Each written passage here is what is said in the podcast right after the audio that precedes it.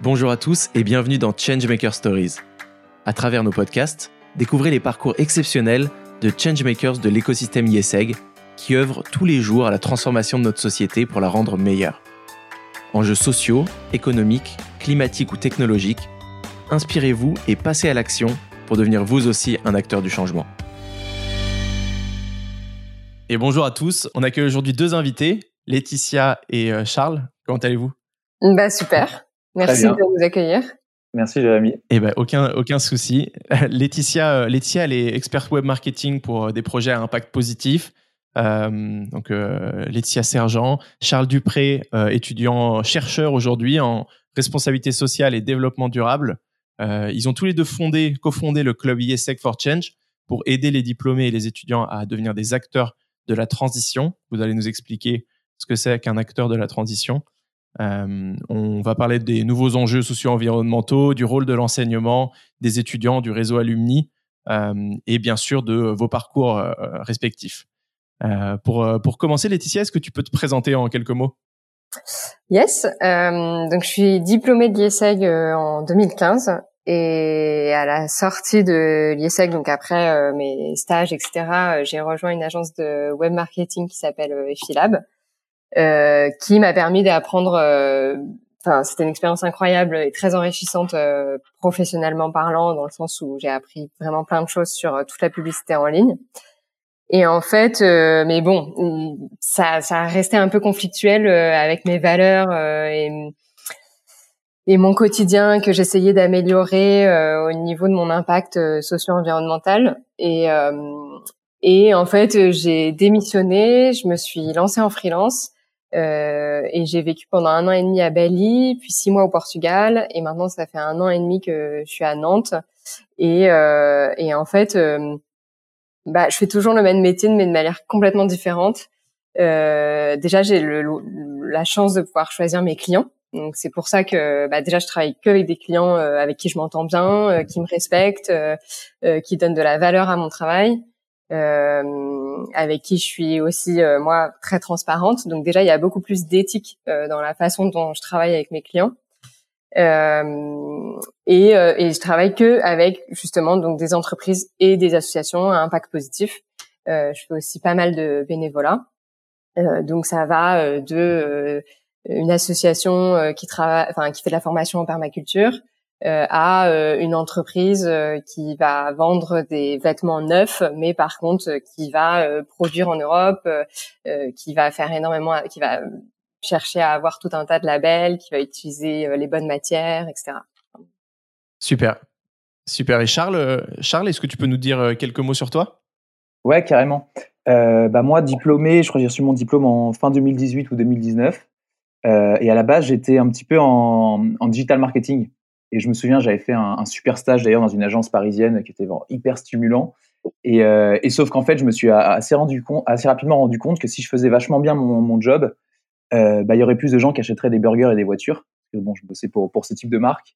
Et donc là, la contradiction, euh, la, distance cognitive qui devient, euh, qui devient carrément conflictuelle.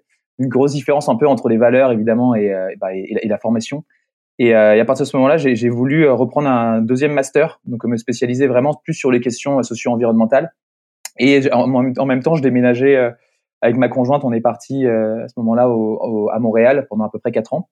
Et donc, j'ai décidé de reprendre un master en responsabilité sociale environnementale à l'UCAM, donc l'Université du Québec à Montréal, et qui en fait était un parcours recherche. Donc, j'ai vraiment découvert à ce moment-là toute la voie de la recherche, qui est bah, qui est pas du tout celle en fait des écoles de commerce en France. Je suis rentré par la porte un petit peu du développement durable et en fait, je suis ressorti euh, complètement déboussolé euh, par la par la voie de la décroissance. Euh, en fait, en, est, en assez rapidement comprenant les contradictions euh, justement du modèle du développement durable, qui malheureusement a été assimilé à l'idée de croissance verte. Et donc, j'ai commencé à m'intéresser vraiment à, à, la question de la décroissance et de la post-croissance. Et euh, j'ai réalisé un mémoire de recherche donc sur sur ces enjeux, sur ces sujets, avec notamment la question de la justice sociale dans la transition écologique. Et, euh, et aujourd'hui, donc là, je suis en train de réaliser un doctorat en co-tutelle euh, en sciences de la gestion et en sociologie, toujours sur ces enjeux. Donc l'idée, c'est vraiment de creuser, euh, de pousser dans la voie de la recherche pour essayer de humblement, un peu plus chaque jour, mieux comprendre ce qui se passe et si possible faire partie justement de bah, participer un petit peu à la transformation. Génial. Et du coup, ce qui vous unit maintenant qu'on vous connaît un peu mieux, c'est la création du club IESEC for Change. Est-ce que Laetitia, tu peux nous dire comment, comment est né ce club, quelle est sa mission?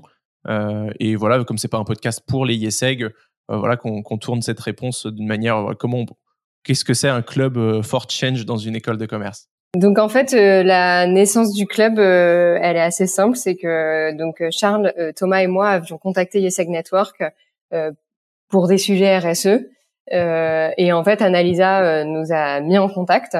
On a fait une réunion tous les trois et elle nous a dit, mais enfin, elle nous a proposé de, de, créer un club. Et donc voilà, on s'est retrouvés tous les trois en fait avec avec euh, des problématiques communes, avec euh, des envies communes, euh, des ambitions communes et, et en fait rien déjà que cette rencontre nous a donné énormément d'énergie euh, où je pense qu'on avait tous un petit peu ce sentiment de solitude euh, mmh. D'avoir je pense qu'on avait tous un peu une comment dire un, une frustration vis-à-vis -vis de tout ce qu'on avait appris à l'IESEG et, et par rapport aux valeurs euh, qu'on a aujourd'hui. Et, euh, et, voilà, et cette rencontre euh, déjà en tant que telle nous a donné beaucoup d'énergie. Et ensuite, donc on a trouvé un nom, un logo, et on a fait en fait un premier call brainstorming où on a invité tous les alumni à participer à la création du club, euh, où donc bah, tout le monde a pu proposer ses idées et ensuite on les a organisées autour de quatre grands axes. Et ensuite, ces quatre grands axes, on a défini euh, des actions. Très bien. C'est quoi ces axes du coup? Si on rentre un peu dans, dans les, les grands défis de, de, la transition? Alors, donc euh, nous, la façon dont on l'a défini, mais les autres clubs euh, des autres écoles ont des définitions qui sont un petit peu différentes. Euh, c'est donc déjà la partie formation compréhension, c'est-à-dire que l'idée c'est de, de, de, former tout le réseau, euh, donc le staff, les enseignants, les alumni, les étudiants euh, bah, aux enjeux environnementaux et sociaux. Euh, donc, par exemple, pour ça, on a euh, aidé l'IESEG à, à, faire une fresque du climat auprès de tous les premières années de l'IESEG. Donc, ce qu'il faut savoir, c'est que maintenant, l'IESEG voilà, fait ça lors, de la rentrée du climat. Tous les premières années ont, ont une fresque. Que tu peux, est-ce que tu peux raconter rapidement ce qu'est une fresque du climat? Yes. Euh, donc la fresque du climat, c'est un atelier euh, ludique et participatif qui a été créé par une association euh, sur la base des des rapports du GIEC. Donc c'est très sérieux, mais en même temps c'est vraiment un moment sympa. Et donc en trois heures, on construit une fresque et on comprend le dérèglement climatique. C'est hyper intéressant, honnêtement, je le recommande même pour les débutants, mais aussi pour les gens qui pensent, je pense, s'y connaître en dérèglement climatique, on, on y apprend plein de choses. Très bien. Euh, tout à l'heure, euh, Charles, tu as mentionné la, décroissance. Mmh Je pense que la, lutte face au dérèglement climatique, c'est un objectif qui est assez largement partagé. Bon, après, si, si on voit les chiffres, c'est pas non plus. Euh, c'est il y, a des chiffres qui sont parfois un peu troublants en France là-dessus, mais il y a le, la décroissance, ça va encore plus loin, ça fait pas encore consensus. Et je voulais que tu nous parles un peu de ce concept de décroissance bah, aux auditeurs de, de Changemaker et, euh, et aussi nous parler un peu du rapport de la décroissance avec l'enseignement supérieur. Et est-ce que c'est un concept qui est finalement enseigné dans les écoles? Ouais, complètement. Bah écoute, en fait, euh, si je fais juste un tout petit brin d'histoire, en fait, la décroissance, ça arrive vraiment dans les années 70, notamment sous la plume de André Gortz en France ou d'auteurs comme Georges Esco Et euh, c'est un concept donc qui, qui s'est bâti en, en, faisant une critique radicale de la croissance économique euh, qui était considérée comme destructrice d'un point de vue environnemental, aliénante. Donc là, c'est un peu toutes les idées des thèses marxistes et euh, en fait euh, vectrice d'inégalité et d'injustice sociale. Et à, et à, partir des années 80, en fait, vient un peu aussi le, le mouvement du développement durable, avec la, le rapport Brundtland en 87, etc. Et la décroissance est finalement un petit peu oubliée parce que on, on commence à vivre dans une espèce d'utopie de la possibilité du développement durable qui deviendrait le synonyme de la croissance verte. Sauf que dans les années 2000, à partir de ce moment-là, on se rend compte bah, de l'échec de la croissance verte. On le voit aujourd'hui, bah, typiquement, on n'a pas du tout euh, réduit euh, nos dommages environnementaux, au contraire. Et donc, il y a un retour en force en fait euh, du concept de la décroissance qui aujourd'hui s'est durablement installé dans les, pays occidentaux, dans la sphère médiatique. Il y a ce qui suscite énormément de débats. Donc, on le voit, il y a, il y a tout et son contraire qui est raconté dessus, mais il y a quand même du débat. Donc, c'est un terme qui commence à faire parler de lui, c'est vraiment intéressant. Et dans la sphère académique. Et en fait, la décroissance, pour, pour bien la comprendre, c'est cette idée de dépassement de la société de croissance, c'est-à-dire en fait, pendant longtemps, la enfin, pendant longtemps, à partir de, la révolution industrielle en gros et de la naissance de l'économie classique, on a considéré que la société devait croître parce que la croissance économique était un synonyme d'augmentation de, la richesse en fait, et donc du progrès humain, etc. Sauf qu'en fait, cette croissance économique est aussi synonyme de destruction de l'environnement, de destruction des liens sociaux, etc. Et donc la décroissance, elle propose de sortir du dogme de la croissance pour aller vers une société qui, qui aurait plus pour objectif principal de maximiser en fait euh, cet indicateur synthétique qui est le PIB, qui est complètement aveugle à, tout ce qui compte vraiment dans la réalité. Typiquement, les feux de forêt qui sont en train de dévaster euh, la France possiblement augmentent le PIB parce qu'il faut payer euh, tous les secours sur place, il faut payer ensuite la rénovation et, toutes les actions qu'on va mettre en bois pour justement reboiser en place et pour justement reboiser, etc. Ça augmente le PIB. Sauf que évidemment, c'est une destruction absolument considérable en, termes de, de, capital, en termes d'environnement, etc. Et donc, pour donner peut-être une définition de la décroissance. Pour remettre un peu de contexte, juste dans la. On est, on est fin juillet 2022, pour ceux qui l'écouteront dans un an, deux ans. Euh, et on a euh, des températures qui ont euh, dépassé les 40 degrés dans, dans plein, de, plein de pays d'Europe. et notamment, des, la conséquence, ça a été des feux de forêt qui, je crois, sont bah, plus, plus importants qu'habituellement au Portugal, en Espagne, en France, etc pour résumer un petit peu, c'est cette idée de, de, quitter donc cette phase de croissance pour aller dans une phase qui serait post-croissance, économie stationnaire, peu importe le nom, mais en fait, il serait une phase dans laquelle l'économie pourrait évoluer en étant comprise à l'intérieur de limites physiques, en fait, donc juste le respect bah, des limites planétaires, et en même temps de limites sociales, c'est-à-dire bah, euh, les, besoins humains, euh, lutter contre les inégalités, l'éducation, euh, baisser le chômage, etc. Et donc la décroissance, c'est un petit peu ce moment qui va dépasser la société de croissance pour rejoindre cette, économie stationnaire. Et on pourrait la définir je vais emprunter la définition de Timothy Parry, qui justement a donné une super conférence à l'IESEG sur le sujet, on pourra, y revenir. Lui, il, il, explique que la décroissance est la réduction démocratiquement planifiée de la production et de la consommation dans les pays riches. Très important, on parle évidemment que des pays riches, euh, pour diminuer en fait les pressions écologiques, réduire les inégalités et améliorer la qualité de vie. Donc en fait, pour résumer, la décroissance, c'est vraiment cette idée euh, de redonner du pouvoir à la société, au peuple, pour être capable de démocratiquement penser une transition qui aurait pour objectif de créer une société écologique qui soit en même temps beaucoup plus juste. Et je pense que pour revenir euh, sur le sujet des écoles de commerce, euh, euh, bah, elles font face à un enjeu énorme où je pense que, enfin voilà, l'école de commerce telle qu'on la connaît aujourd'hui, c'est le royaume de la croissance.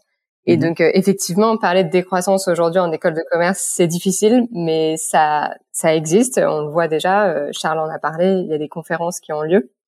Euh, ce qu'il faut, c'est que ce soit beaucoup plus inclus dans les cours progressivement. Mais voilà. Et c'est aussi pour ça que YesEC for Change existe. C'est qu'on a envie de faire partie des gens qui viennent apporter de l'énergie et des compétences pour faire cette transformation. Quoi.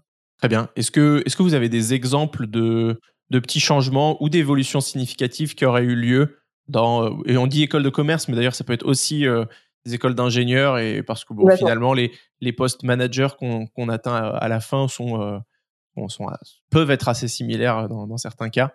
Ouais. Mm. Et d'ailleurs, c'est c'est intéressant que tu parles d'école d'ingénieurs parce que euh, là, on, on, est beaucoup en contact avec les autres clubs d'écoles de commerce, euh, mais les clubs se créent aussi dans les écoles d'ingénieurs. Et un besoin notamment euh, important pour les écoles de commerce, c'est justement de s'allier aux écoles d'ingénieurs pour pouvoir parler bah, d'énergie, ce genre de choses, parce que euh, aujourd'hui, les écoles de commerce sont pas, enfin les étudiants d'écoles de commerce sont pas suffisamment assez formés, scientifiquement parlant, sur la transition écologique.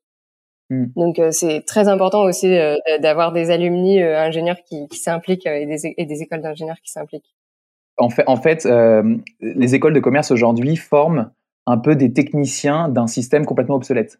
Donc on nous apprend pas du tout justement les bases de la physique, les bases juste de la compréhension du système Terre, donc d'un point de vue écologique, etc.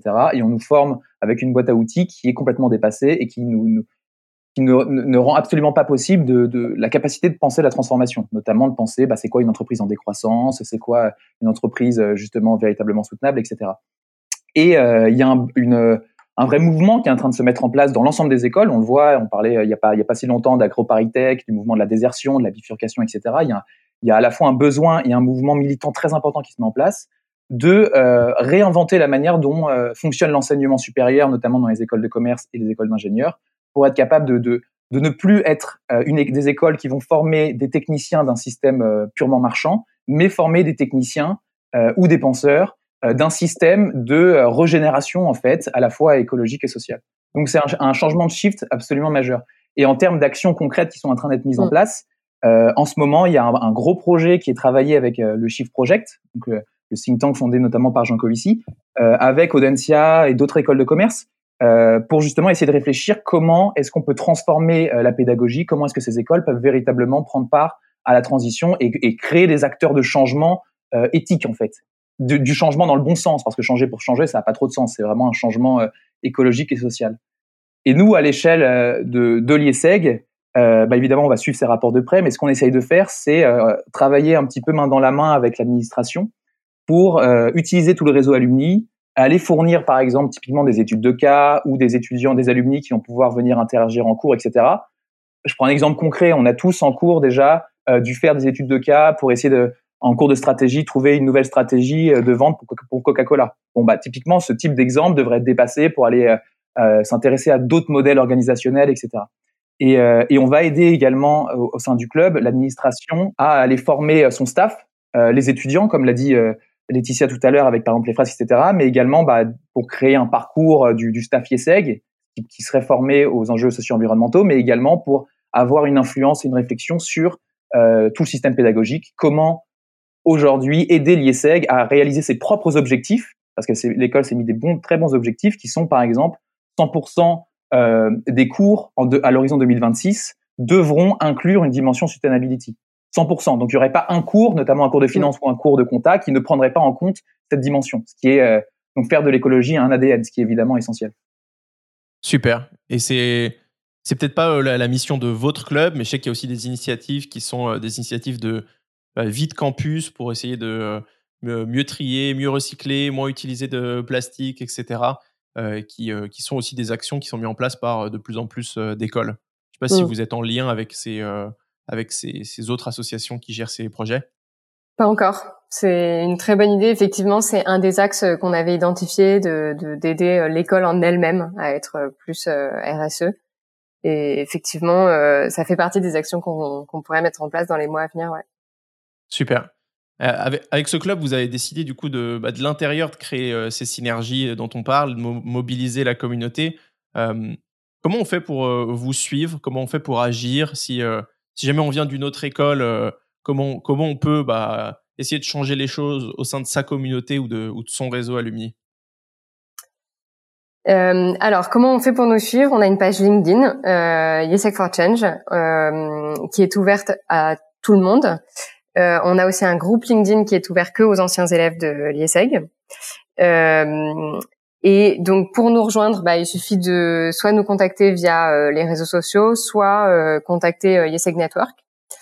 et ensuite, si on vient d'une autre école, si le bah, se renseigner pour savoir si le club existe déjà, notre équivalent quoi. Sinon, bah pourquoi pas le créer? En fait, il y a encore plein d'écoles qui ont pas de club, donc voilà, c'est une aventure formidable et, et, et, comme on est bénévole, bah, l'avantage c'est qu'on y met le temps et l'énergie qu'on a envie d'y mettre. Euh, et ensuite, il y a aussi des clubs inter-écoles. Euh, enfin, des, ouais, des clubs inter-écoles. Euh, typiquement, nous, on a rejoint euh, Ambition Transition, au pluriel, euh, qui est donc un collectif avec différents clubs et on a différents objectifs et notamment en 2022, on a organisé un forum euh, entreprise euh, à l'Académie du climat. On a organisé ça tous euh, bénévolement et il y avait 66 entreprises à impact qui recrutaient. il y a eu 14 conférences et 14 ateliers. Et l'entrée était gratuite et la participation des entreprises était très faible, ce qui a permis à des, à des toutes petites entreprises de participer à un salon recrutement, chose que d'habitude ils ne peuvent pas faire. Et, donc voilà, et, Ambition Transition, c'est pareil, c'est ouvert à tous. Euh, on a plein d'idées d'action, on a tous euh, plein d'énergie positive et, et, et j'encourage vivement à, à, rejoindre euh, ce type de collectif. Il y a aussi pour un réveil écologique parce que ça donne une pêche folle, quoi. Génial. Un, un, dernier mot peut-être, Charles? Ouais, bah, je, je, rebondis sur ce que disait Laetitia. Moi, ce que je trouve assez exceptionnel, c'est c'est toutes les synergies qui sont en train de se mettre en place en fait entre toutes les écoles. Donc euh, les écoles qui commencent à avoir des clubs, tous les clubs commencent à travailler ensemble dans une pure logique de collaboration qui dépasse complètement un petit peu, ça c'est drôle justement, la compétition qui pourrait y avoir entre ces écoles sur des classements. Bah là, on est en train de réinventer en fait de nouveaux modèles pour que toutes ces écoles avancent ensemble. Et, euh, et, en fait, on se rend compte que les écoles, elles ont un, elles ont un véritable besoin. Elles sont aussi traversées de rapports de force certainement, euh, mais elles ont un véritable besoin justement des alumni pour les aider à pousser dans cette direction. Donc, euh, si vous si vous êtes dans une école et qu'il n'y a pas encore ce club, c'est finalement assez facile d'aller voir quelques membres de l'administration pour pousser parce que vous trouverez aujourd'hui un écho et des, oreilles attentives. Il y a 30 ans, ça aurait été beaucoup plus compliqué. Et c'est vrai qu'en ce moment, il y a une dynamique qui est à l'œuvre et je pense qu'il faut absolument pousser dans cette direction parce que les écoles ont vraiment envie euh, d'y aller. C'est juste qu'elles elles sont un peu dépassées en fait. Donc elles ont besoin de l'expérience des alumni euh, qui sont insérés dans le monde professionnel, qui ont des relations, des contacts, des idées, du temps, etc. C'est aussi l'occasion, euh, enfin, de rencontrer des profils hyper variés.